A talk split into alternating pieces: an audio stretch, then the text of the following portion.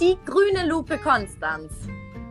Der Podcast für eine nachhaltigere Universität.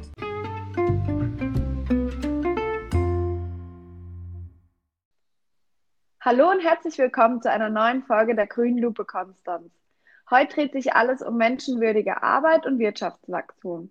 Freust du dich genauso auf die Folge wie ich, Maike? Ja, total. Ich freue mich auch schon riesig auf die Folge heute. Ich glaube, das wird ein sehr spannendes Thema und dazu dürfen wir jetzt gleich Frau Professor Dr. Almut Scholl begrüßen.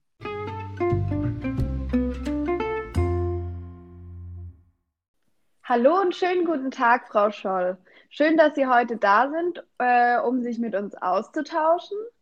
Aber zuerst einmal, wer sind Sie überhaupt? Was ist Ihre Funktion an der Uni Konstanz und was verstehen Sie persönlich unter Nachhaltigkeit? Ja, vielen Dank für die Einladung. Ich freue mich auf das Gespräch heute. Äh, ich bin Professorin für Volkswirtschaftslehre hier am Fachbereich Wirtschaftswissenschaften und ich forsche und lehre im Bereich der Makroökonomik. Und das bedeutet, dass ich mich vor allem für gesamtwirtschaftliche Geschehnisse interessiere.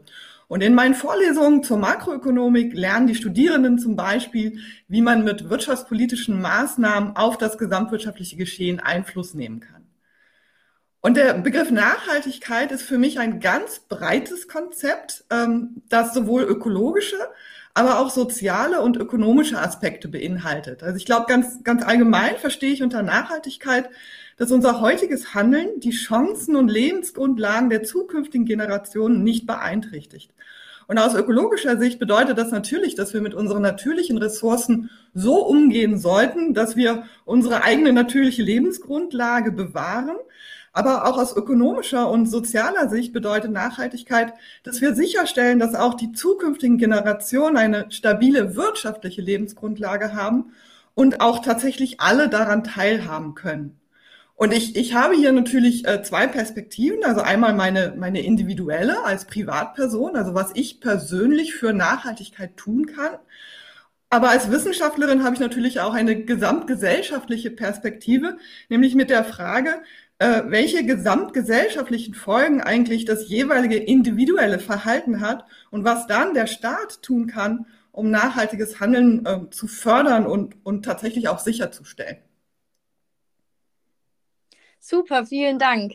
Dann machen wir jetzt weiter mit dem SDG 8. Um das dreht sich ja heute alles bei uns. Und zwar geht es da um menschenwürdige Arbeit und Wirtschaftswachstum. Und die Vereinigten Nationen definieren dieses Ziel als dauerhaftes, breitenwirksames und nachhaltiges Wirtschaftswachstum zur produktiven Vollbeschäftigung und menschenwürdigen Arbeit für alle.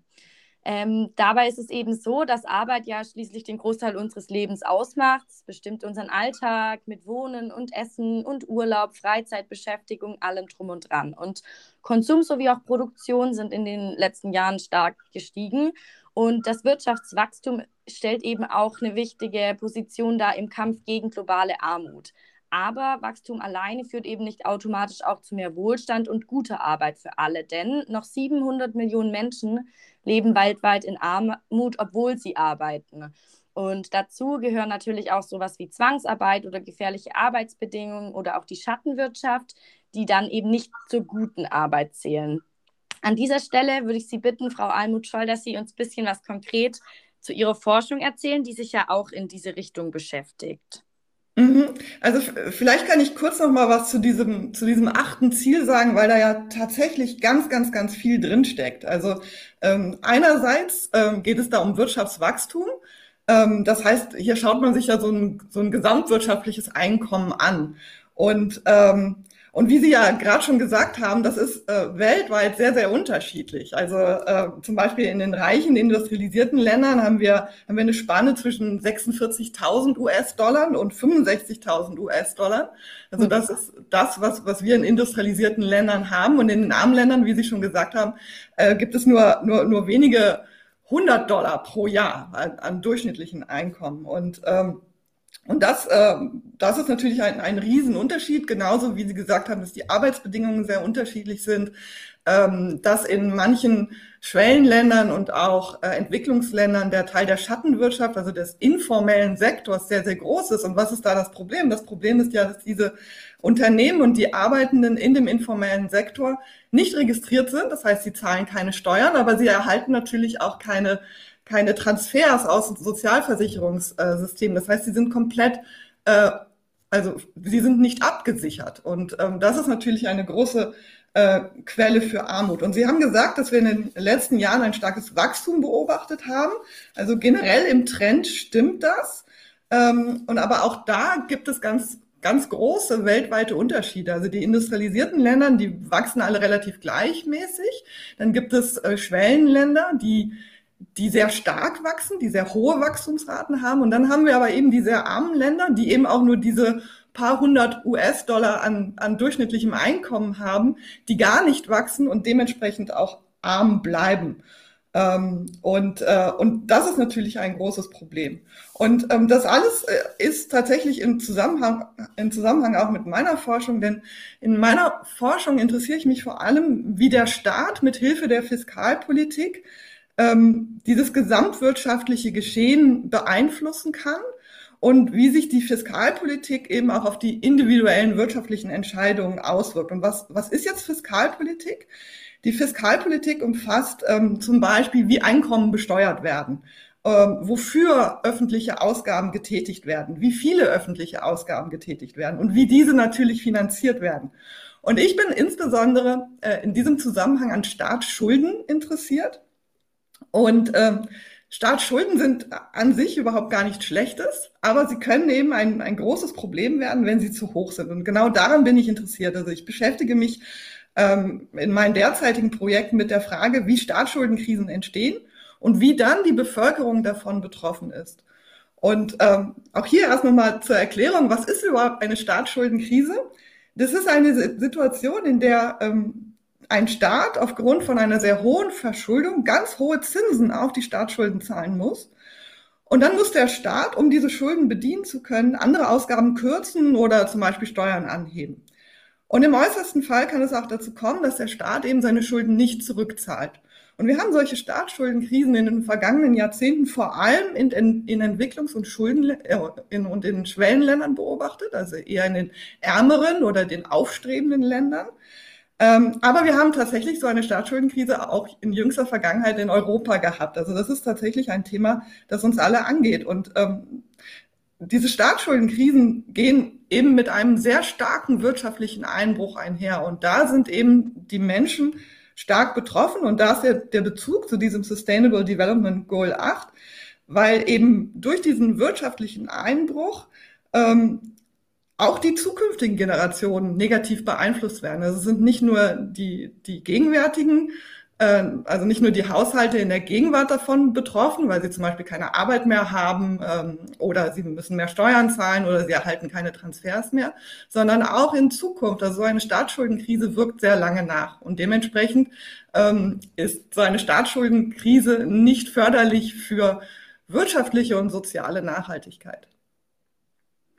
Ja, Wahnsinn. Dann ist die Schere da zwischen Arm und Reich und Wohlstand auch einfach sehr, sehr groß weltweit gesehen. Und wenn wir das jetzt aber nochmal auf die einzelnen Bürger und Bürgerinnen sozusagen übertragen würden, haben Sie da Ideen, wie man denn selbst als Einzelperson irgendwas dagegen tun könnte? Ich, also gut, gegen die Staatsverschuldung kann man ja wahrscheinlich als Einzelperson nicht groß einschreiten, aber vielleicht ähm, was Arbeitsbedingungen oder Produktionsbedingungen angeht, zum Beispiel darauf zu achten, dass man faire Produkte kauft? Oder hätten Sie da noch weitere Ideen? Ja, also, äh, also wenn, wenn wir zurück zur individuellen Sicht gehen, also ich argumentiere hier natürlich eher als Wissenschaftlerin und sehe halt eher das Gesamtgesellschaftliche, aber aus individueller Sicht glaube ich, ist es wichtig, dass wir ein bisschen bewusster konsumieren. Also ähm, denn auch Konsum ist ja an sich nichts Schlechtes, aber wenn es dazu führt, dass wir zum Beispiel die T-Shirts kaufen, die in Bangladesch durch Kinderarbeit produziert worden sind, ist es nicht förderlich für Nachhaltigkeit. Es ist auch nicht förderlich für Nachhaltigkeit, wenn wir unsere Kleidung nur ein oder zweimal tragen und sie dann wieder wegwerfen. Ähm, oder auch in unserem individuellen Alltag. Ähm, also ich bin, ich bin ein ganz großer Fan von öffentlichen Verkehrsmitteln und ich liebe auch mein Fahrrad sehr. Und, ich glaube, gerade in Konstanz kann man viel mit Fahrrad erledigen. Äh, man kann auch innerhalb von Deutschland viel mit den öffentlichen Verkehrsmitteln tun. Aber auch hier kommt natürlich dann wieder die gesamtgesellschaftliche Sicht und auch die Rolle des Staates. Denn natürlich brauchen wir dafür dann auch die, die Infrastruktur, die es uns ermöglicht, nachhaltiger zu leben. Ähm, aber ich glaube, insgesamt wäre, wär, glaube ich, mal die, die rein individuelle Sicht als Privatperson, dass wir, dass wir ein wenig bewusster leben sollten. Also be bewusster entscheiden, was wir konsumieren, wie wir konsumieren, weil Konsum ist ja auch ein sehr breiter Begriff. Konsum ist ja nicht einfach nur, dass wir etwas kaufen, was wir dann tragen oder essen oder so, sondern es sind ja auch äh, Kulturveranstaltungen, das ist die Qualität des Wohnens.